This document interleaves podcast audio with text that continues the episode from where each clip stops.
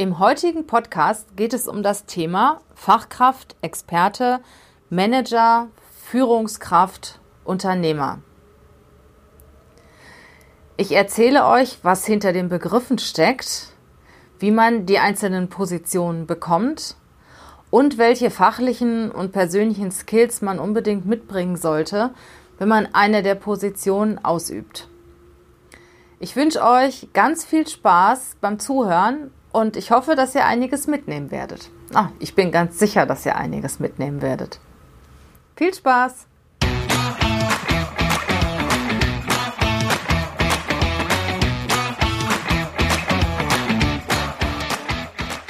Herzlich willkommen zum Podcast Leadership is a Lifestyle. Der Podcast für Führungskräfte, die neben ihrer Karriere ein erfülltes und gesundes Leben führen möchten. Mein Name ist Regina Volz ich zeige dir, wie du das Beste aus dir, deinem Leben und deinem Business machen kannst. Und jetzt geht's los. Viel Spaß mit der heutigen Folge.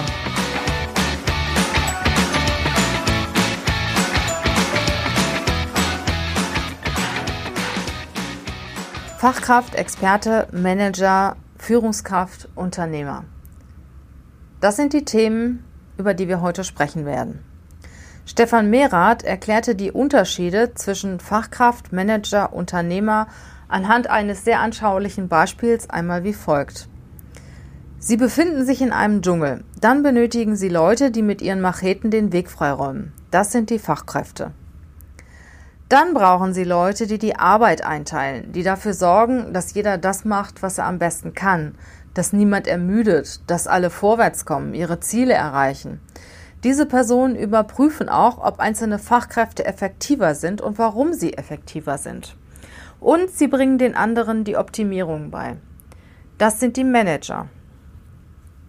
Und dann gibt es noch denjenigen, der oben auf dem Baum sitzt und herunterruft, Hört mal zu, Jungs und Mädels, wir sind im falschen Wald. Das ist der Unternehmer. Starten wir einmal mit dem Fachmann, der Fachfrau. Laut Wikipedia bedeutet Fachmann, Fachfrau eine Person mit speziellem Fachwissen in ihrem Bereich. Dieses Wissen kann auf verschiedene Art und Weise angeeignet werden, zum Beispiel durch eine Ausbildung, durch ein Studium, durch Berufserfahrung oder durch autodidaktisches Lernen. Es gibt zum Beispiel Leute, das hat man sehr häufig mittlerweile auch im IT-Bereich, die sich schon im Kindesalter mit den Themen beschäftigen und als junge Erwachsene wirklich schon richtig gute Fachkräfte sind in dem Bereich, weil sie sich halt für diese Themen sehr interessieren. Und wenn ich noch tiefer drin bin, mich noch besser auskenne in dem Thema, werde ich irgendwann mal zum Spezialisten und Experten. Das heißt wirklich, ich bin Experte, ich bin Spezialist, was ein Thema angeht, was ein Produkt angeht. Ich werde zu Rate gezogen vom Management, von der Unternehmensführung, von den Entscheidern, weil ich der Beste bin, der sich in diesem Thema auskennt. Und in vielen Unternehmen gibt es heute schon Expertenlaufbahnen, Spezialistenlaufbahnen, die parallel zur hierarchischen Laufbahn gesetzt sind. Das heißt, dass Experten parallel zu Führungskräften Karriere machen können und ähnliche Benefits bekommen, äh, Bonus bekommen, Ansehen bekommen oder haben wie halt Führungskräfte. Sie werden ganz besonders gefördert in ihren Themen, bekommen Schulungen, können sich weiterentwickeln, bekommen auch große Budgets, damit sie wirklich immer aktuell sind und ihr, in ihr Wissen immer wirklich auf dem neuesten Stand halten, um halt die Entscheider, die Führungskräfte, die Unternehmer entsprechend zu beraten.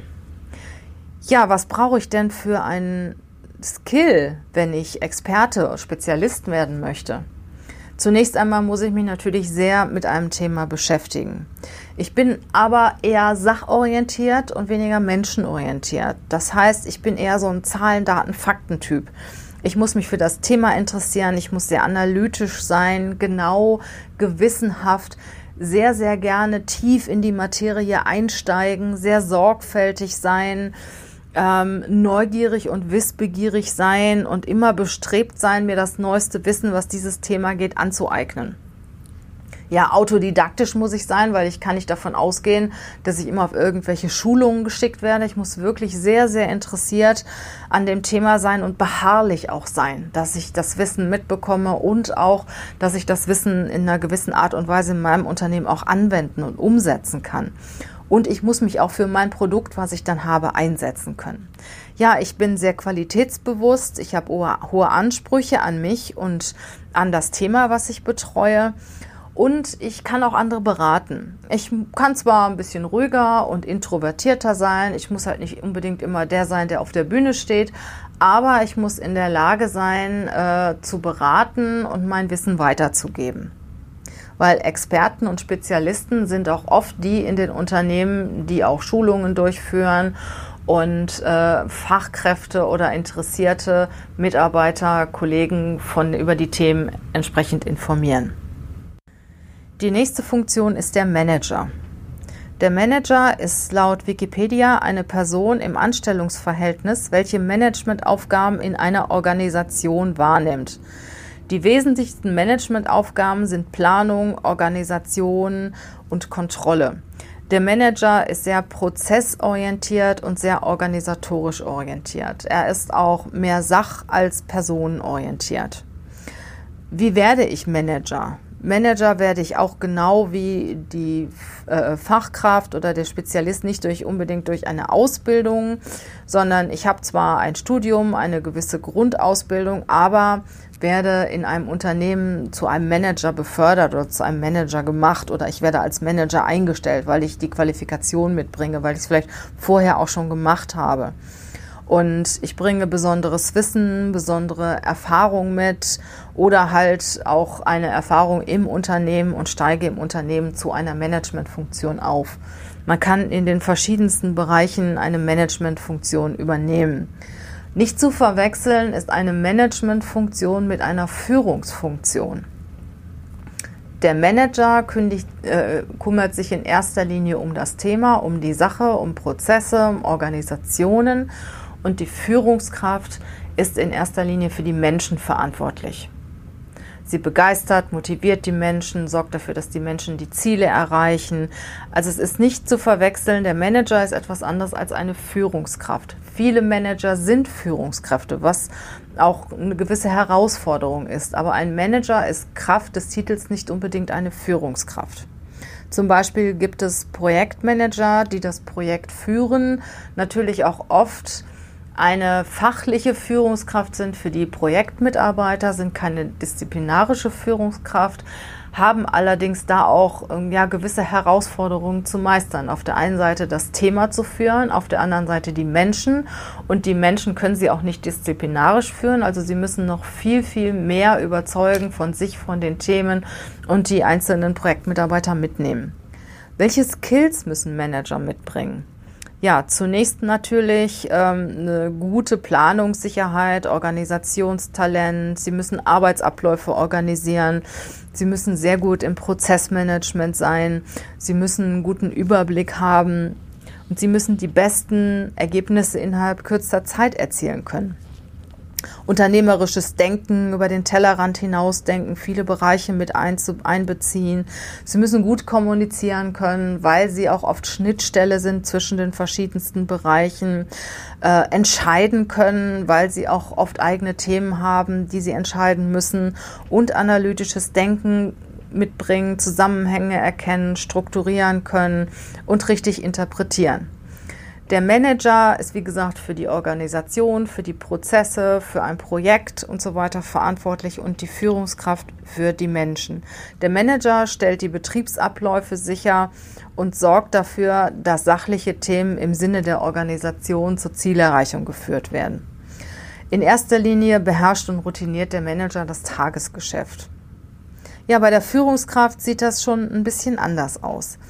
Eine Führungskraft ist sehr menschenorientiert, ist emotionaler, ist sehr empathisch und muss eine hohe äh, emotionale Intelligenz mitbringen. Die Führung ist auf die Menschen ausgerichtet. Motivation, gemeinsame Werte, Sinnhaftigkeit zu vermitteln, die Mitarbeiter für die Ziele zu gewinnen, ähm, die Mitarbeiter zu fördern, Veränderungen anzutreiben, die Menschen in Veränderungen zu begleiten und dafür zu sorgen, dass sie den Weg gemeinsam gehen. Das ist die Aufgabe der Führungskraft. Also bei der Führungskraft steht wirklich in erster Linie der Mensch im Mittelpunkt und weniger die Prozesse und Organisation. Der Manager und die Führungskraft arbeiten sehr eng zusammen. Manchmal, wie gesagt, sind sie auch in einer Person. Das ist schon eine sehr große Herausforderung für den Stelleninhaber. Und es verlangt natürlich beides, eine Sachorientierung und eine Menschenorientierung. Und manchmal bleibt eins auf der Strecke. Ja, wie werde ich Führungskraft? Führungskraft werde ich ja in der Regel durch Beförderung, wenn ein Unternehmen meine besonderen Kompetenzen entdeckt, ähm, weil ich mich in, für, für eine Stelle auf eine Stelle bewerbe als Führungskraft. Früher war es so, dass viele äh, gute Mitarbeiter, gute Fachleute zu Führungskräften befördert wurden, was oft auch daneben gegangen ist, weil gute Führung, Förder, Mitarbeiter und gute Fachkräfte sind noch lange keine guten Führungskräfte. Weil gute Fachkräfte sind eher sachorientiert und gute Führungskräfte sind eher menschenorientiert. Was muss ich für einen Skill mitbringen? Also zunächst mal, wie gesagt, eine sehr hohe Menschenorientierung, eine hohe emotionale und soziale Intelligenz. Der Mensch muss mich begeistern und es muss mir Spaß machen, einen Menschen zu führen, einen Menschen weiterzuentwickeln. Ich muss selbstbewusst sein, ich muss in mir ruhen. Ich muss wirklich stabil sein, weil wenn ich stabil bin, kann ich das auch meinen Mitarbeitern vermitteln.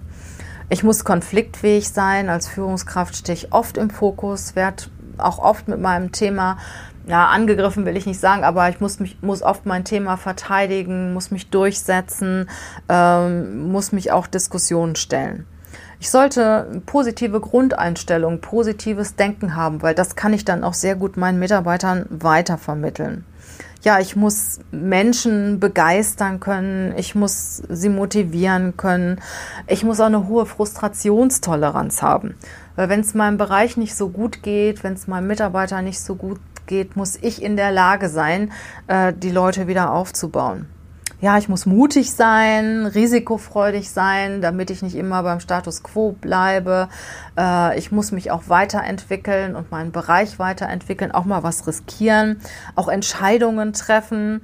Ähm, auch mich mal trauen, Entscheidungen zu treffen.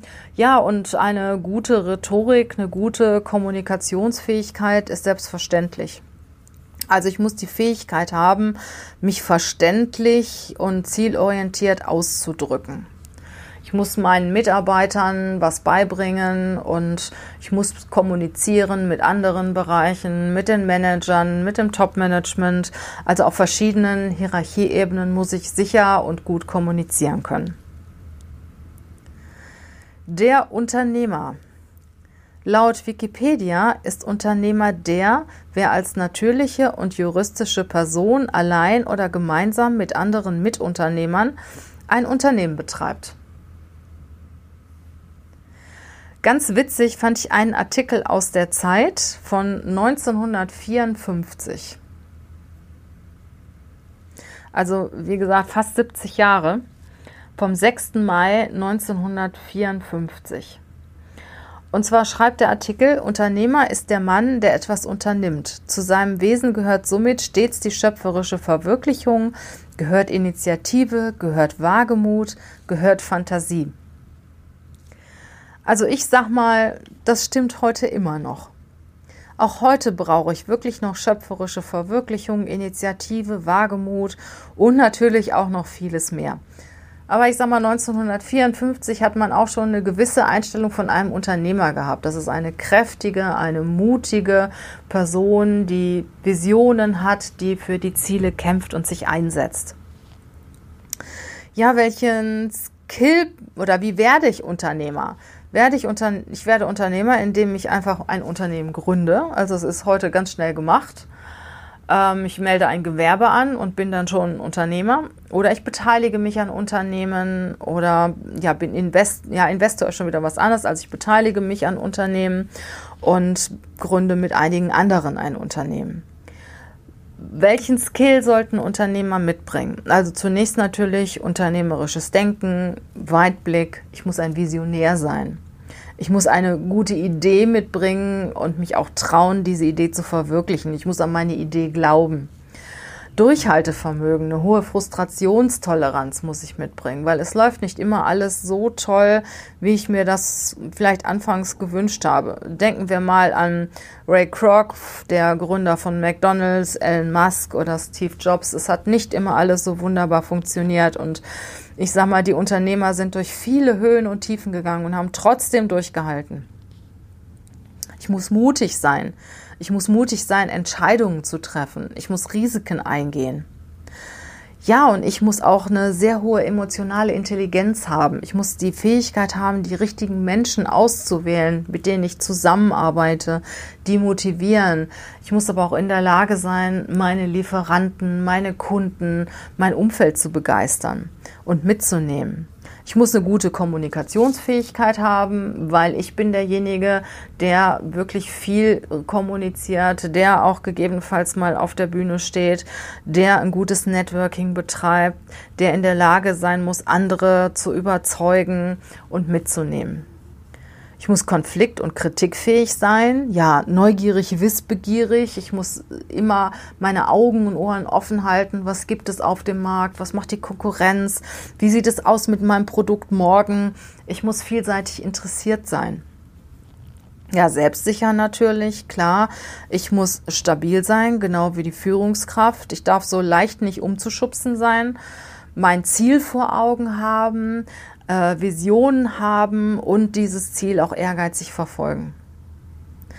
Großen und Ganzen gesagt kann man sagen, ein Unternehmer ist ein Stehaufmännchen, eine Unternehmerin ist ein Stehaufweibchen und ein Visionär oder eine Visionärin.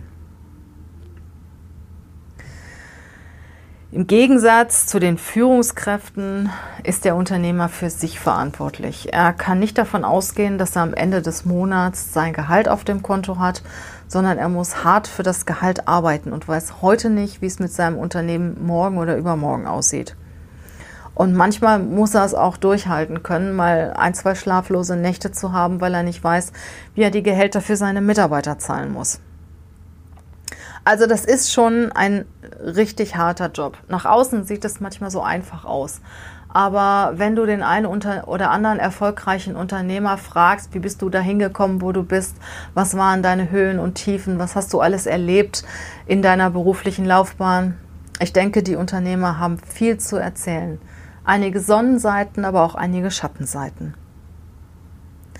Unternehmer kann man nicht sein von 9 to 5. Du bist Unternehmer und Unternehmer sein ist eine Lebenseinstellung.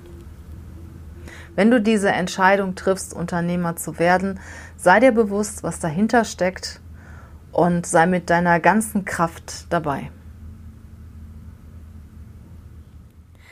Ja, das war ein Einblick in die einzelnen Positionen Fachkraft, Experte, Manager, Führungskraft, Unternehmer.